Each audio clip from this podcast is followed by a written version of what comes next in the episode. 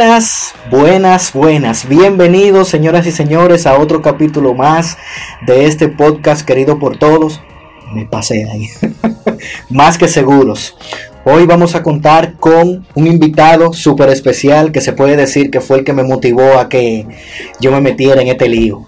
Y de verdad la primera vez que participé me gustó mucho la interacción y quise replicar eso porque creo que necesitamos ese tipo de información. Con ustedes nos acompaña, además de Elvis, que siempre está ahí ayudándonos, el señor Pedro Clisante. Hermano, muchísimas gracias de verdad y saber eso nos motiva. Te dije ese día que eras un excelente orador. de hecho, te pedí que, te dije, si quieres te puedes quedar fijo por acá. Y sentimos la, la destreza que tenía ante los micrófonos y te, felicito por esta iniciativa, más que seguro.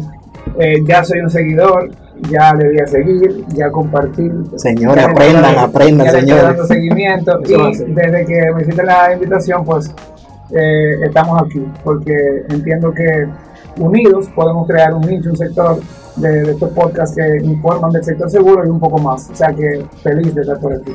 Excelente, excelente. Yo entiendo que siempre va a ser eso. Si nos apalancamos uno del otro, vamos a ser un sector demasiado fuerte. Y el trato va excelente, porque me están brindando agua aquí. Yo nunca había estado en un programa que me brinden. No botellita de plástico ni nada. Señor Elvis, bienvenido.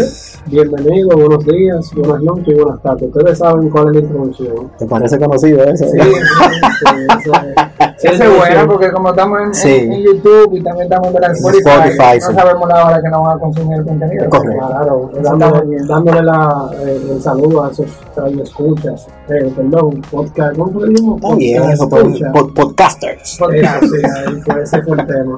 Bueno, bienvenido hermano, wow, qué placer tenerte. Yo sé que, eh, como digo Vladimir, de verdad que es un honor para nosotros tenerte aquí. Fuiste quedó como decirlo pionero, de verdad, de seguro a nivel de podcast. Sí, Mira, yo tengo que, tengo, no corregirte, tengo que hacerte la, el, el, el, apuntar lo siguiente. Tú sabes que a nivel de televisión tenemos que quitar el sombrero ante el señor Correa no, claro. seguro, sí, sí, sí, sí, con el tema más que seguro y, no podemos en ese sentido eh, ser mezquino, ¿verdad? Y luego entonces inicia el del señor Cancún, que en su momento Muy bueno, sí. fue eh, fue apetito de no fue interés asegurable era interés asegurable. Y realmente empezamos eh, más o menos en la misma temporada pero eh, qué bueno que siguen surgiendo. Y, y, qué bueno que siguen surgiendo podcast de calidad, porque eso es lo que sí queremos, que, que personas como ustedes, con mucho conocimiento de seguro, puedan hacer un contenido que la gente pueda consumir. no hacer algo por hacerlo, sino algo como lo que están haciendo acá. Sí, eso fue lo que hablamos el video, que si íbamos a hacer algo que aunque fuera un poco más relajado, no se salga de llevar un mensaje profesional, pero a la vez sencillo para que quienes lo consuman, que son nuestros clientes, prospectos, personas comunes y corrientes, entiendan el día a día de qué seguro tienen en la mano y si lo que contrataron está bien. Claro, siempre apoyándose de su corredor, sea cual sea. Y justamente el tema de hoy eh, es un tema muy interesante porque hay muchas personas que hacen eso. Y es eh, los, tipos de personas que afrontan un siniestro sin tener un seguro. Es decir, que se autoaseguran. Y eso es lo que queremos venir con una persona que yo sé que ha tenido experiencia en eso. Y muchos nos hemos enfrentado con clientes que llegan luego de ya preocupados. Entonces, eh, yo, yo, lo que quiero saber, ¿cuáles son las primeras consecuencias financieras de una persona o familia que enfrenta un siniestro sin tener ningún tipo de seguro. Mira, antes de, antes de que Pedro vaya a su introducción, quiero decirles, señores, que si agarran y nos llaman y dicen, pero ustedes llaman a señor Vladimir, a Pedro, o cualquiera de los que mencionamos anterior, que son colegas del área, y la llamada empieza, necesito un seguro, señores, déjenme decirles que es un poco tarde, se hizo tarde, porque ya el sí. está hecho. Sí. Pues. Bueno, ¿qué decirte? Mira, eh, yo siempre le comento a mis, a mis colegas que el patrimonio o las finanzas, bueno, no, el patrimonio como tal se construye. Entonces, si tú como, como padre de familia eh, estás construyendo un patrimonio, lo que tienes que protegerlo para que tu familia en un momento determinado pues no se quede sin esa protección o, sin ese respaldo, ¿verdad? Entonces ahí llega un tipo de seguro que para todos es conocido que es el seguro de vida. Para mí todo empresario debe empezar por ahí. Yo de hecho lo, lo claro, de hecho Dato lo curioso recomiendo eh, a los socios y a las empresas familiares, trato de hacer vida cruzada entre los socios y demás. Porque el patrimonio es lo que realmente se protege. Todos vamos a morir. Entonces, ¿qué Exacto. debemos proteger? El patrimonio ya construido. Y con relación también al, a, a la parte comercial, a la parte de las sociedades, de empresas y demás, también pues debemos, por esa ínfima cantidad que yo le llamo, le llamo así porque cesarse un daño tan importante, entonces esa prima para mí yo la encuentro, o sea, siempre la encuentro poco para lo que representa. Claro, hay muchos negocios pymes que me estarían Claro. escuchando hoy que me dicen yo no puedo pagarlo. Entonces, si tú todavía estás, no has llegado al punto de equilibrio y no, y no has visto que tú puedes invertir en una o transferir ese riesgo a una aseguradora todavía, bueno, pues yo entonces eso lo entiendo. Pero desde que puedas invertir o tener parte de ese presupuesto, llévalo directamente al seguro o, o protege de una vez ese, ese patrimonio, ese inventario, porque es básico para no retroceder en tu vida Sí, comercial. sí. Eso es lo que nosotros siempre, en todos los capítulos, tratamos de siempre enfatizar en, en- en esa parte de desmontar, de que el cliente tiene que olvidarse, y siempre lo voy a seguir diciendo, de que la aseguradora se está ganando todo con negocio redondo. Señores, olvídese la aseguradora, usted está sacando. Esa es la manera que pagarlo. Sí, Sí. usted, lo, lo que usted paga de prima a veces no representa ni siquiera el 10% del valor que usted está asegurando. Y 10% lo estoy tirando muy por encima. Entonces, cuando tú tienes un negocio que te costó su esfuerzo y tú invertiste 2 millones de pesos, que tal vez no suena mucho, pero lo es. Hay yo, que yo asegurarlo. venía de camino, eh, cuando me comentaste sobre el tema que íbamos a estar hablando, yo eh, pues venía haciendo un ejercicio Sí, que lo anoté por aquí y dije, hay muchas personas ahora que alquilan rentas cortas, eh, dígase Airbnb. sí, bien dicho. Y yo le estaba, le estaba sugiriendo a un, a un empresario, bueno, en este día a un empresario no, iba a decir, eh, un, un propietario de inmueble, le dije, ok, tú tienes tu apartamento amoblado, imagínate que tú tengas 500 mil pesos en contenido, eso lo que pagas son 5 mil pesos al año. Si lo puedes dividir en tres cuotas, ¿qué sería eso? Una, una ínfimo para lo que representa. Claro, pues por Dios. 1600 pesos. Entonces, y, y entonces ahí le hago el ejemplo y le digo, si tú tienes un millón de pesos, y tú me lo- yo te digo que me lo entregues, y yo te voy a dar 10 mil pesos al año, tú me lo entregas, Eh, evidentemente voy a entender que es muy poco. es muy poco, entonces yo por esos 10, mismos 10 mil te voy a proteger tu millón de pesos, o sea que si me pagas los 10 mil de prima, Anual. te protejo tu millón, entonces yo te aseguro ese millón de pesos por los mismos días, entonces mira la, mira la La dinámica, relación que como si, como entonces te das cuenta que, Y, que y es no solo dinero. eso, eh, la representación del millón de pesos, aunque Pedro lo dice como en dinero, no es en dinero, es una inversión que tú hiciste a tu negocio que no está líquido, pero Sí. son un millón de pesos. no Si pasa algo, para tú recuperar ese millón tienes que vender todo lo que tú ya invertiste. Mientras que con un seguro, el millón está ahí, tenga o no lo tenga, y si pasó algo, yo te lo voy a pagar. Claro, con sus cláusulas y todo, bien asegurado para Sí, que sepa sí. exactamente. También yo pienso que el seguro es una, es una herramienta financiera y como tú decías, cuando hay un impacto de ese siniestro a ese empresario que se autosegura o no tiene seguro, esa herramienta financiera que todo empresario debe tener, entiendo que debe adquirirla porque es una, ¿qué te digo? En los libros de, de finanzas ahora, tú cuando ves esa primera inversión que va a hacer ese, ese inversionista, te están colocando ahora el seguro que se contemple. Porque no hay, tú, tú tomas matemáticas financieras en la universidad, te digo porque tengo a alguien que está estudiando, y yo vi que había un, o sea, había un renglón para, para, el, para el seguro.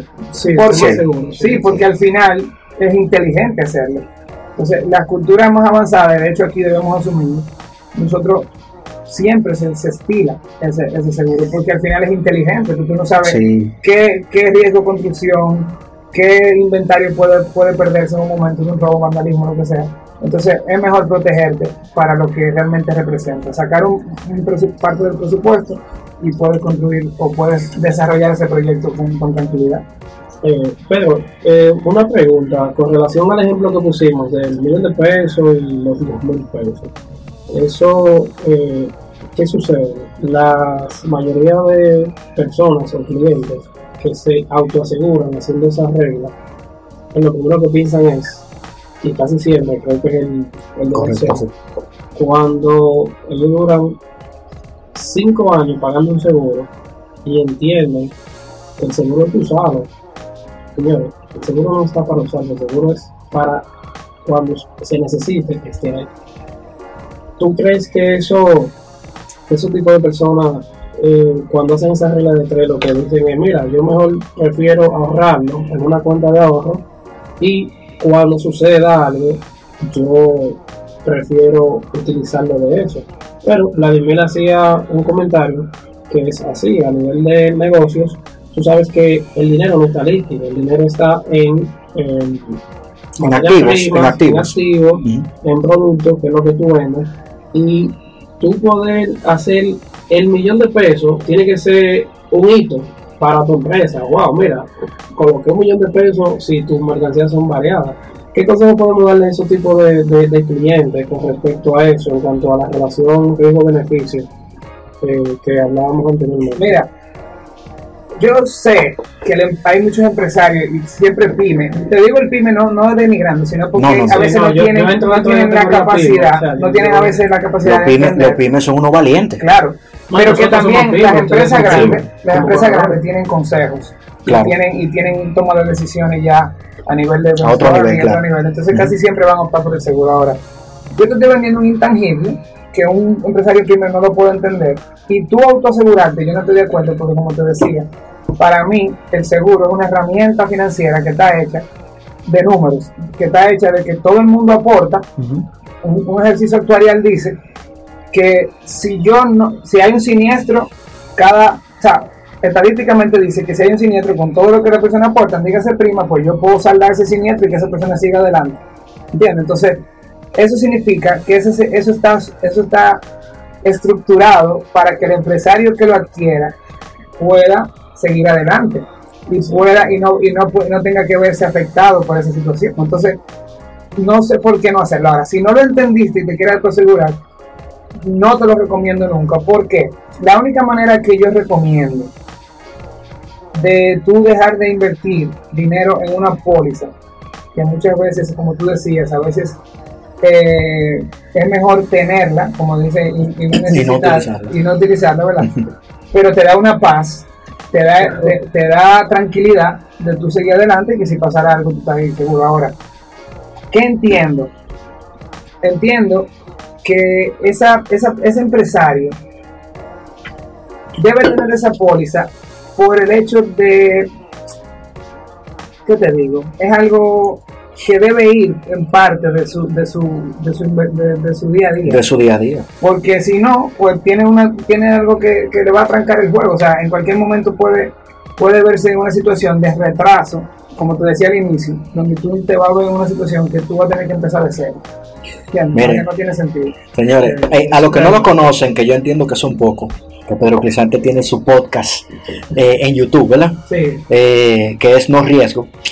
Y ustedes lo ven de que es joven, pero el muchacho es estudiado. No, y, y te voy a decir una cosa, le gusta e- ese tema actuario, él, él le encanta. Sí, y, a- y ahí es que voy, para que vean que no estamos trayendo cualquier persona. Pedro Crisante es un abogado especialista en derecho corporativo.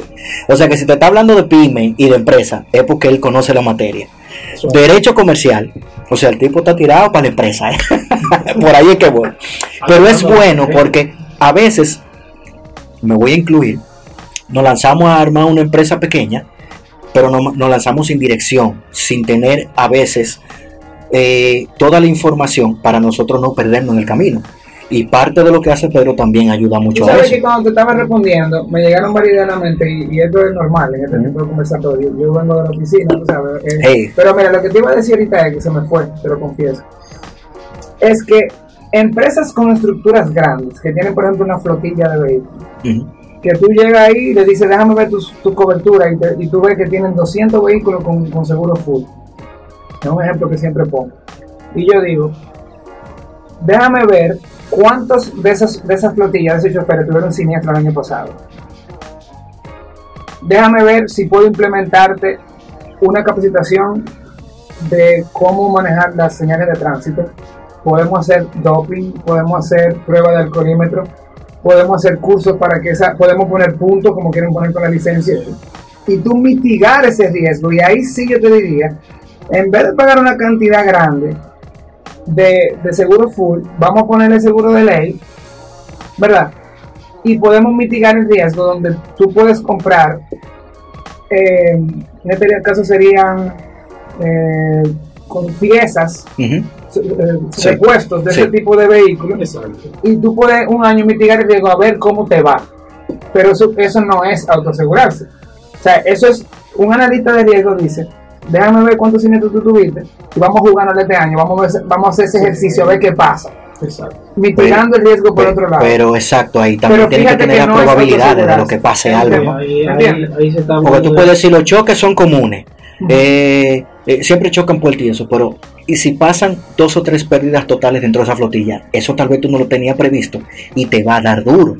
Sí, pero acuérdate que tú te ahorras, vamos a poner, si pérdida Claro. total, sí, ahí te va a dar un impacto grande. Pero Sí. si son choques parciales, Claro. tú tienes ahí las, las herramientas de que tú puedes poner, no va a poner un taller de desarrollo y pintura dentro de la estructura, pero puedes No. tener a alguien encargado de, de pasarle la mano o hacer un acuerdo Sí. con un taller. Correctamente. Pero, Y no es que se va a quedar para siempre. No, tú no. puedes hacer un ejercicio de un año, porque cuando ven a ver el volumen de la frutilla es muy alto. exacto, Lo es que quiero decir- ese volumen, volumen Lo que quiero decirte ahí que no, no entraría en autoasegurarme, pero sí he tenido la oportunidad de jugar con las pólizas porque, como decía fuera de cámara, yo no quiero, nosotros como corredores a veces no nos tenemos que ganar todas las comisiones, No, no, no. sino asesorar al Claro, cliente. eh, Exacto. Nos, nos- nos vamos convirtiendo en, en analistas de riesgo. Una pregunta que tengo y esa va dirigida a ambos. Esas empresas ya no pymes o pymes un poquito más formales, Ujú. ¿son tan dadas a autoasegurarse? Le pregunto porque mi experiencia con pymes no es tan amplia. Bueno, Pedro que te diga su experiencia. Todo el que no tiene póliza se está autoasegurando porque va a tener que cumplir, se- va a tener que, que resarcir el daño por su propio bolsillo. Sí, Mira, pero en mi el caso- ejercicio que tú pusiste Sí. eh, es tan frecuente. Mira, yo no me voy a asegurar este año porque yo voy a asumir. Mira, el- Te voy, a, te voy a decir un dato que nos ayuda mucho a nosotros los corredores con empresas MIPYME que tenemos asegurada, por lo menos en mi caso. Por ejemplo, yo tengo una persona que da transporte privado, ejecutivo, a empleados. Las empresas le piden póliza para poder darle el contrato de, del transporte. Y eso Obliga. hace, obliga. Pero no solo, no hacen póliza solamente por la obligación, se sientan a verificar cuál es la mejor opción. Cuando tiene una póliza de vehículo que solamente tenía una RC, ya le están obligando a hacer una RC exceso porque el límite que le piden es más alto que el normal. Sí. Entonces, eso me ha ayudado a ir de la mano con el cliente y el beneficiario a que analicemos la póliza día a día porque él va adquiriendo también vehículos nuevos. Eso implica mayor gastos en mantenimiento, mayor gastos en reclamos si tiene choques. Entonces, él quiere subsanar eso. ¿Qué él hace? Simplemente, Vladi, mira, como yo sé que la aseguradora tiene su proceso para pagarme los reclamos, dile que me reembolse y yo arreglo. Y ha funcionado de maravilla, aunque él sabe que no le, re- no le reembolsan todo, Claro. pero al final está recibiendo un colchoncito de lo que él gastó. Sí, Imagínense que la diferencia que no le pagan es el deducible y algo más. claro, eso, eh, eso es, él- Una buena dinámica. al final él lo hace, él está comprando tiempo. ¿eh? Sí. Claro, porque él no puede, él no puede tener un vehículo detenido, eso es pérdida de dinero. Y si tú lo tienes en número, eso él pierde más que lo que pierde en un Claro, reclamo. ese es su, eso es parte de su, de su negocio. Pero Tiene tú sabes que transportar y tiene que mover. Exactamente. eh, eh, eso, Vladi, en el tipo de negocio de transporte que involucre vehículos, es más dado. Aquí lo que nosotros queremos desmontar y hacer entender, como Pedro decía, son a las pymes. O sea, yo con uno de los negocios que tú sabes que tengo, pudiera entrar dentro de esos pymes. No, el tipo de... Sí, o sea, sí. no, no, Sí, no sí. tiene seguro. Ah, no, no, yo pensé que tú eras, tú eras uno de los que no tiene seguro, No, no, no, que te estás asegurando. Pero eh, le voy a hacer una confesión aquí. Yo no, yo no le saqué seguro el primer año, ni el segundo. Yo le hice seguro ya Sí. cuando dije, óyeme, si me pasa algo, ya de verdad, ya yo no puedo Me fui. Responder con eso. Era, eso, Porque vamos creciendo poco a poco. Si, por ejemplo, si tú empiezas un negocio de vender botellas y pasan dos años, tres años, tú empezaste ese negocio con un capital de 100 mil pesos. Cuando tú miras para atrás, tú dices, wow, pero yo en mi inventario tengo 2 millones de pesos de botellas Exactamente. pero yo no lo tengo. Entonces ahí es donde nosotros tenemos que, ustedes que están más activos en esa parte, enfocarnos en que nosotros lo que tenemos firme, hagamos ese esfuerzo y de verdad podamos pagar lo que es el seguro de era incendio, la dinámica que yo te iba a que decir. era la misma que tú. Yo siempre iba, voy a sugerir, al que te lo dije ahorita, te lo comenté, que si esa persona tiene solvencia o tiene, los números están dando como dicen un dominicano azul o, perdón. Entonces tú puedes decir, siempre destina los fondos para el seguro. Ahora, mira como tú dijiste, primer año, ¿cómo estaba? No. No, todavía no estaba ahí, todavía no estaba en el punto El riesgo era menor. Segundo año, no podías. Entonces. Ahora hay que ver qué tipo de cómo estabas es- estructurado financieramente. ¿Tenías préstamo? Porque, por ejemplo, Sí, puede ser que el primer año, no, pero fíjate que el, se- el- el banco que te prestó, en caso de que no sea, de que sea dinero de la banca, Se asegura. está asegurado por default. Tiene su garantía. Entonces, todo va a depender si tú te la quieres jugar creciendo orgánicamente. De 7 años no tengo presupuesto y me la voy a jugar, me voy a autoasegurar. Primer año y segundo año, como lo hiciste. Excelente. Pasó, probabilidad no pasó nada. En el tercero ya tú dices, tengo un inventario que se me sale de las manos en caso de que venga eh, esa... Y los compromisos no me permiten de que pedí otro préstamo para. y ya para- me dio el presupuesto y puedo destinar eso, bueno, pues ya lo hiciste en el tercero. Ahora, si de entrada el dinero era prestado, que te lo prestó, imagínate que un familiar, yo compraría un poquito menos de mercancía y de entrada lo pusiera en el primer año. ¿Por qué? Porque el dinero no es mío. Entonces ahí tú- ya ahí tú no te, la- ya es un tema de responsabilidad. Sí, sí. Ya tú ya puedes es- responder con ese inventario ante un tercero. Claro, es un Bien, tema entonces, de. todo va a depender cómo inicia, el- cómo estructuralmente o financieramente Sí. está estructurado el, el tipo de negocio que tú arrancas. Realmente. Incluso un familiar o de banco, tú tienes que resolverlo. te- te- te voy a poner la vara un poquito más alta y difícil, que yo sé que a mucha gente le va a interesar porque es un tema que ha tenido mucha polémica, y es cuando las personas se autoaseguran en la parte de salud, que solamente se quedan con el plan básico. Yo conocí una persona, un allegado, ojalá me esté escuchando, lo oye, eh, en los tiempos de COVID, él solamente decía, siempre decía, que el plan básico le era suficiente porque no se enfermaba. Pues resulta que el COVID, gracias a Dios, nosotros habíamos contratado una póliza y déjame decirte que la cuenta le hizo 400 mil pesos. Porque querían ir a Corazón Unido. Porque la neumóloga le cobraba 90 mil nada más para verlo. Ah. Entonces, él podía pagar los 400 y ya lo pagó. Mientras que él lo pagó con un seguro y el seguro le reembolsó 395 mil pesos. ¿Cuántos, ¿Cuántos solamente perdió? Por decir decirlo así, 5 mil pesos. Entonces, en la parte de salud es muy diferente porque tú no sabes qué te puede pasar en el trayecto. Tú puedes manejar una empresa con números y probabilidades de que tú sabes que te puede pasar esto y yo tengo este colchón. Pero a nivel de salud, que estamos expuestos desde que, desde que nos levantamos hasta durmiendo. ¿cómo tú te autoseguras en salud cuando hemos visto que enfermedades han quebrado familias pudientes? ¿Entiendes? Y aquí, de que, de que todavía existe clase media, pero tú sabes que esto ha sido difícil. Lo- la salud es algo que lesiona mucho a cualquier familia, a empresas y todo. Entonces, es lo que tú hablabas también del seguro de vida. Y en base a eso, entonces, yo te pregunto, Pedro, ¿cuáles son entonces los seguros esenciales con que la persona debería de comenzar? Ya tú mencionaste el de vida, pero ¿cuáles otros? Para no, para amortiguar esa, ese golpe. Mira, si, si nos, nos ponemos a ver este- esta, esta pregunta, podría decirse que tú me haces, desde el punto de vista como empleado, yo, si está en regla, ese empresario, ya sea pyme o empresa grande, eh, se supone que el básico está por default, Claro. ¿verdad? Porque la TCS pues, Por ley, lleva a pagarlo. Entonces, tú dices, ah, mira, nada más tienen el básico. A veces no hay ni el básico, porque si la empresa no, no está legalmente eh, operando, no constituida, sino operando legalmente en cuanto a TCS, pues a veces ni es.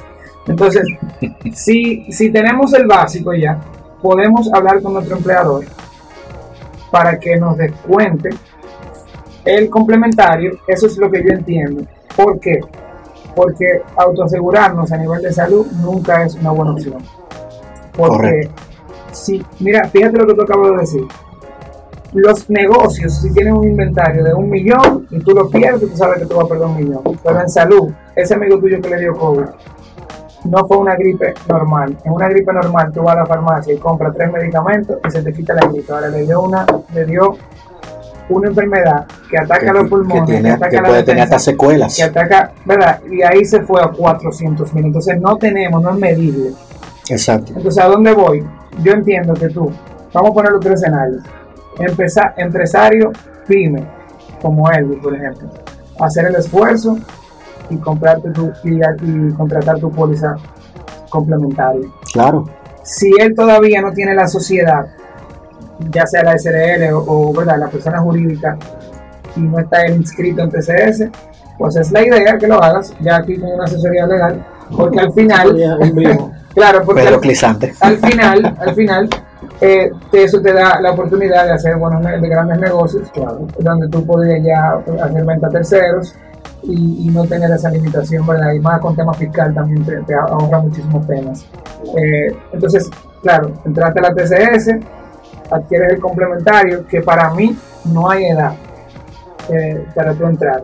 Porque muchas familias a veces te dicen, no, porque yo tengo dos hijos de uno de 8 y uno de 10. Si yo te digo, si no tienes para entrarlo a todos y poniendo a ellos como dependientes, pues entonces no lo hagas, porque es un tema de probabilidad. Ahora, si no tienes, si te va a afectar el presupuesto, entonces a lo mejor a tu madre de 60, antes de que vaya a entrar en la edad que no me la acepten, y vamos a obviar a los jóvenes mientras tanto. Ahora, no es lo ideal, lo ideal es que estén todos. Te la estás jugando, Te la estás jugando. pero hay una ella- probabilidad de que como son más jóvenes, puede ser que me aguanten uno o dos años en lo que yo voy Entonces seguimos.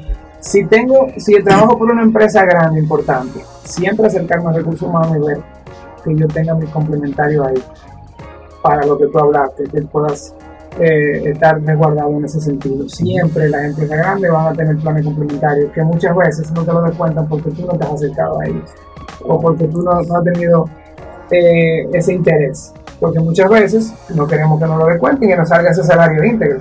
Y es muy bueno. Bueno, Pero puede pasar lo que tú comentaste. Entonces, eso es así. Yo lo que entiendo es, yo he visto empresas que, hay que decirlo, a veces no pueden pagar la TCS por cualquier problema que tengan. Y lo que hacen los empleados es que se reúnen entre ellos, hacen una póliza privada o voluntaria y dicen, ven, no te autorizamos que tú nos descuentes en este plan, vamos a hacer un colectivo y nos va a salir 500 pesos mensual por cada afiliado, por decir un número. Y se lo pueden descontar, descontar hasta en dos quincenas y ahí van más suave, pero tienen una cobertura que le puede servir de algo. Consulta, medicamentos, si pasa una emergencia. Es algo que tú no vas a tener en el bolsillo si hay una emergencia o una enfermedad grave que por lo menos cuente con 500 mil pesos. No está mal. No es suficiente, pero algo es algo, porque si no vas a tener que pedir dinero, comenzar a vender cosas que se ha visto. O sea, cuando lo que estamos hablando aquí es porque lo hemos visto. No es porque somos boquechivos, como la gente dice. No me diga eso.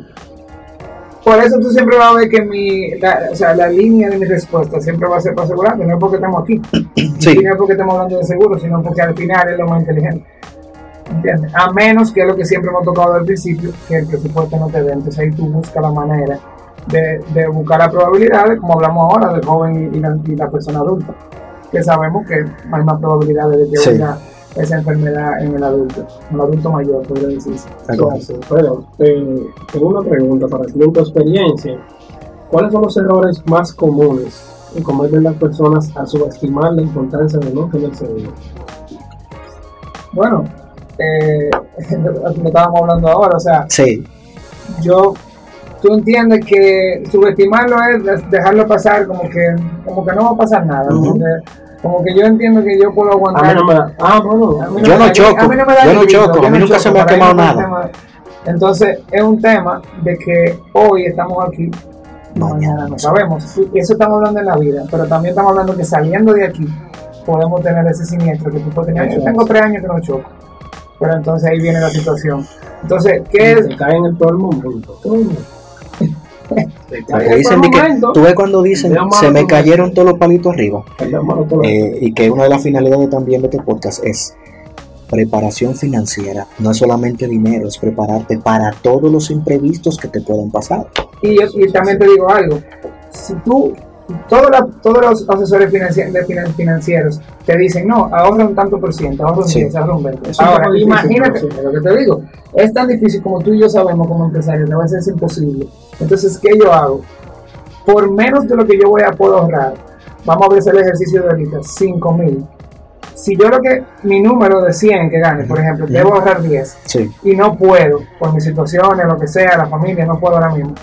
Con cinco que saque para la prima, tengo la oportunidad o tengo el derecho de reclamar hasta ese medio millón de pesos que no que no lo pude ahorrar, pero lo tengo resguardado. exactamente. Entonces, al final es una especie de ahorro, es una especie de, de- de ta- de táctica Sí, eh, financiera donde yo puedo tener un resguardo de, ese inventario o de esa o, o de esos productos o de, o, o de ese mobiliario que puedo tener en mi empresa. Yo entiendo que con eso no hay perdedera. Lo que pasa es que de hace poco tiempo hacia acá la gente comenzaron a incluir en sus finanzas del hogar los seguros, porque vieron que eran bastante importantes. Tú tienes tus hijos en el colegio, pero tú no sabes que esos colegios tienen póliza de accidentes personales para proteger a esos niños que tú tienes ahí. Tú no lo pagas, pero está incluido en lo que tú pagas en el colegio. Y si el colegio lo tiene y, esa sabia decisión es por algo, si los bancos aseguran los préstamos, se aseguran es por algo, o sea, entonces ¿por qué tú no puedes acatar eso? Eh, los seguros no es una pirámide como andan de moda por ahí. Mi hermano, yo- yo- Sí, que, que, tú- que te prometen, ven, dame esto, que te voy a devolver tanto. No, el seguro te está diciendo, tú compraste un vehículo de un millón de pesos, dame una prima de 60 mil, pero tú tienes el millón. Es más, te lo voy a poner, no el millón, y si tú chocas tres veces al año, te lo estoy cubriendo por los 60 mil pesos. Eso como, como Pedro lo dijo, no es una palabra que es bastante fácil para las personas que no somos del sector. Tú transfieres, tú estás transfiriendo el riesgo. Mira, tú dices, mira, yo no quiero inmediatamente no pero no te vas a cristal, toma, hazlo Agárralo. y dale para allá. Si se rompió, tú tienes que reponerlo. Eso es. Un amigo mi abogado dice que es el único intangible tangible. Porque Sí. es, es tangible porque tú tienes un contrato en la mano. Bueno, exacto, se vuelve tangible en ese momento, Tienes una póliza en tu mano que Exacto. te, que te puede, que al final es, es física y tú a reclamar. Sí, Entonces, eh, a veces él dice, no es, no es intangible del todo, porque yo digo, no, porque yo voy a vender un intangible, que no es un intangible, porque tiene un contrato y como abogado, nosotros tenemos que dar peso claro. a lo que Eso es lo que certifica. Claro. Entonces, si tú tienes un contrato y en un momento determinado llega a un acuerdo que se va a activar en, en un momento determinado, si yo confío en ese contrato que está en mi gaveta, yo tengo que confiar en mi póliza que también está en mi gaveta. Correcto. Y ya tú Entonces- pagas. entonces- Y, y no solo eso, el pago de eso ya te da todavía más derecho, siempre que cumplas tus deberes, a exigir la protección que tú compraste. Así. No es más de ahí, no nos compliquemos. Pues yo entiendo que este tema lo podemos tener una segunda parte. Porque, Claro. mira, me hice énfasis en el salud porque hemos visto todas las problemáticas con la cuestión de los médicos, la ARS, y queremos guiar bien a los afiliados para que tomen un plan que les responda. Todas las ARS siempre se van en conflicto, todas. Porque eso es una cuestión entre los médicos, el gobierno y las ARS que lamentablemente están ahí. Aprovechando eso que tú acabas de decir, y, y aprovecho el medio, ¿verdad? Sí. Que está en, en- en pleno crecimiento, y que las personas sepan que porque un- un- una aseguradora salga en el periódico que haya tenido un tema que, que, que con, el, con el colegio médico, no significa que hay que llamar mañana que sacan a todo el mundo. O sea, esos son Exacto. temas de que no se han puesto de acuerdo.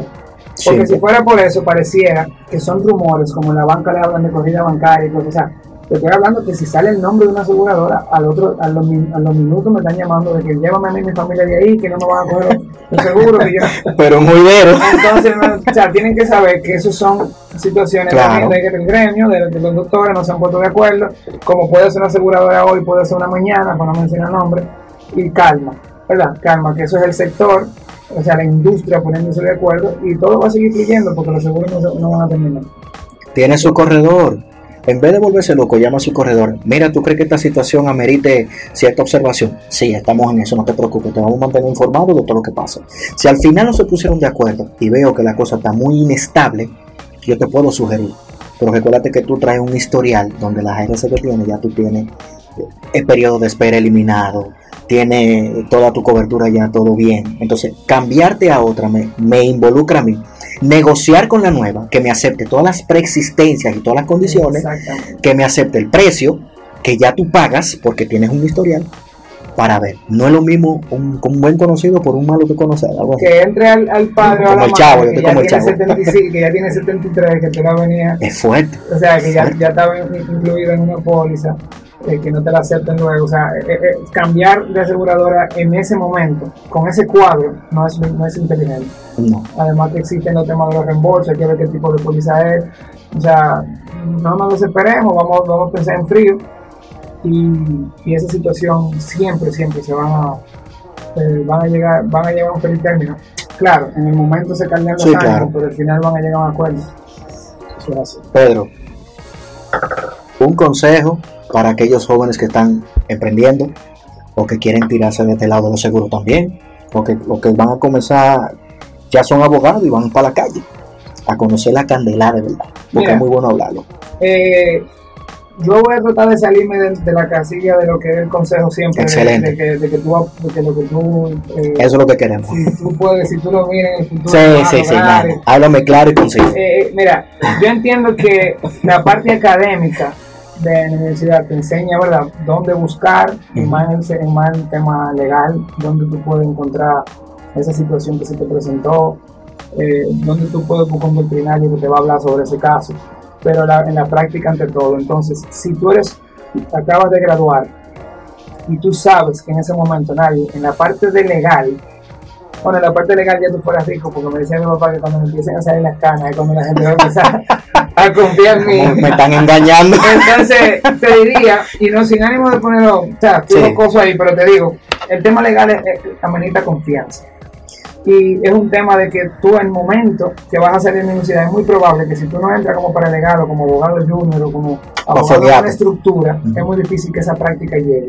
En mi caso, fui a la banca seis años, fui también, estuve en una estructura legal, traté de aprender de seguros, porque la, nuestra expertise es, es seguro en la parte legal. Se parecen mucho, sí. Sí, Es una parte muy bonita. ¿no? Claro, tiene un poquito de penal, porque Ujú. acuérdate que vamos, Claro. vamos a, las, a, las vistas de las, de las fiscalías y demás, pero eh, siempre recomiendo la práctica, ¿verdad? La práctica primero antes de lanzarnos eh, a emprender. Y en el sector seguro, eh, pues tomar esos dos años de agente que la ley nos manda, pero tomarlo siempre con una visión definida, porque no es lo mismo yo hacer pólizas en el día a día, eh, porque- Vender nada más. vender, vender y no, y no tener una estructura mentalizada, lo que yo quiero, con ya tener mi nombre, eh, visualizarlo, eh, yo voy a tener mi firma, como la que tú tienes, por ejemplo, que ya tú tienes un área de renovación, tú visualizar, mira, yo, yo me voy a enfocar, eh, voy a aprender de esta,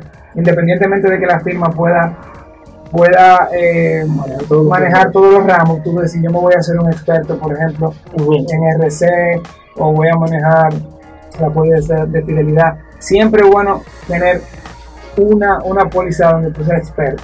Sí.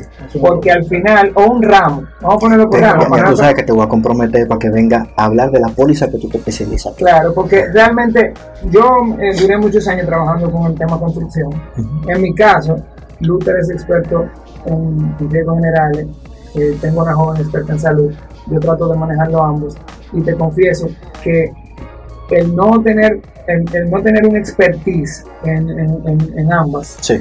a veces tengo que pues, dejarme ayudar de, de uno de ellos y, y yo aconsejaría algo que yo no hice, que es enfócate en una póliza específica, después en un ramo específico y ya lo otro déjaselo al socio o déjaselo a ese, a ese gerente colaborador. o a ese colaborador que te puede dar una mano, porque al final es mucha información. Sí. Entonces es mejor tener un, un- un nicho determinado, una póliza determinada, donde claro está, tú vas a donde ese pyme y le va a dar la oportunidad de, de- de darle todas las opciones eh, en los dos ramos de hecho y todo lo que yo, porque todo se puede asegurar.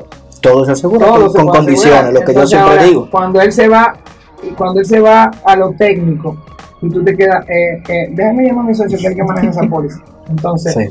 si es por eso, todo se puede asegurar. Entonces, especializarte en esa te da profundidad. Y por ahí es que anda la cosa. Práctica, tomar decisiones a tiempo, cuando realmente lo amerite, no, no, no tomar decisiones por impulso. Y ahí todo va a ir acorde. Eh, estábamos hablando ahorita que los negocios hablan solos. Eh, Sí. Los restaurantes es bien claro. Cuando tú tienes un restaurante que hay una fila afuera, hay dos cosas. O el chef es muy bueno y necesita poner más sillas, Pues son muy lentos. O te, falta, ajá, o te faltan sillas, o son muy lentos, Sí. o, o, o amerita otro chef que, que saque el plato más rápido. Por eso Sí, El dato está en tu saber identificar eso. Entonces, te está hablando el negocio, necesita algo ahí. Entonces, es todo, así, así en todo. Así son todos los negocios. Señor, diga sus redes, donde lo pueden contactar para que te sigan en tu podcast también. Eh, tenemos un pequeño, un pequeño agrado por haber compartido con nosotros aquí. Eh, espero que te sirva eh, y que lo uses. Claro que sí. claro. Eh, por favor, a tu audiencia ahí, las redes, teléfono. Mira, lo que la tengas. red del proyecto de nosotros es Anchor Group Lo RD. vamos a poner por aquí. Anchor Group RD es la fusión eh, de la parte de seguro con lo legal. Correcto. Y el podcast es No Riesgo. No Riesgo Podcast. estamos en YouTube. Estamos Ok. en YouTube con No Riesgo. Ah, pues perfecto. Señor Elvis, Suscríbanse, suscríbanse a No Riesgo, escúchenlo, un toleto. para que complementen información, claro, eso es así. Pero muchísimas gracias, eh, muy aceptadas todas tus, eh, todos tus comentarios. Y nada, señores, vamos a trabajar, por favor, mira, este es el pedacito así mismo, ponlo. Vamos a trabajar en que dentro de su presupuesto, que Pedro lo mencionó varias veces, incluyan, incluyan el renglón seguros, porque es una herramienta financiera. Al final del día es una herramienta financiera. Cuando tú haces el cálculo, una regla de tres, créeme que tú nunca le vas a ganar la casa. Así es. Así es, excelente. Señores, gracias por llegar a este momentico. Gracias por seguirnos, gracias por las sugerencias. Todos los días las evaluamos y las verificamos. Síganos en YouTube, por favor, suscríbanse. Síganos en Spotify, estamos en Apple Podcast. Eh, y no muy pronto vamos a tener una sección donde le vamos a dar la libertad al usuario que elige el tema y ese va a ser el tema y dependiendo del tema pues lo invitamos. Van a fluir así, eh, van a Sí, sí, nosotros queremos esa interacción entre nuestros clientes, no clientes, prospectos, profesionales y todo, porque yo sé que van a tener alguna preocupación del seguro y eso es lo que queremos quitar, preocupaciones, que no haya dudas. Muy bueno también. O sea que, Pedro, te invito a que vuelvas cuando usted decida. Eh, No, déjeme decirle que la sugerencia eh, del tema de hoy fue el señor Pedro, me lo cedió. Cuando, cuando hagamos el live, tú deberías, de- debe de estar. Porque, eh, Sí, vamos a hacer una reunioncita que- de algunos corredores Tú sabes que nosotros tuvimos ya nuestra primera reunión hace unos años, antes de la pandemia. antes de la Yo tenía pandemia. menos canas, sí. Pero sí, realmente fluimos bien, bastante bien. Así que vamos a hacer esa interacción en vivo, porque tú sabes que al final nosotros lo que queremos es que compartan, pero más que compartan es que se sientan a escuchar y se lo hagan llegar al que no es del sector. Porque nosotros conocemos los términos, porque evidentemente trabajamos con eso, ustedes más que... Sí, que se lo haga llegar al empresario que nosotros necesita. al que lo necesita, ah, mira, yo escuché sobre esto, mira, Sí, yo escuché un pedacito sí. que decía que con 10 mil pesos yo, yo tenía un millón de pesos. Bueno, ya cuando se sienten, ya tú le, le das detalle. Claro. Correcto. Claro. Excelente, de verdad que muchísimas gracias. Eh, le auguro éxito. Eh, yo sé que, como te lo dije al inicio, te lo dije aquella vez en mi programa, tienes un, don, te tienes un don también eh, a través de los micrófonos, sabes comunicar.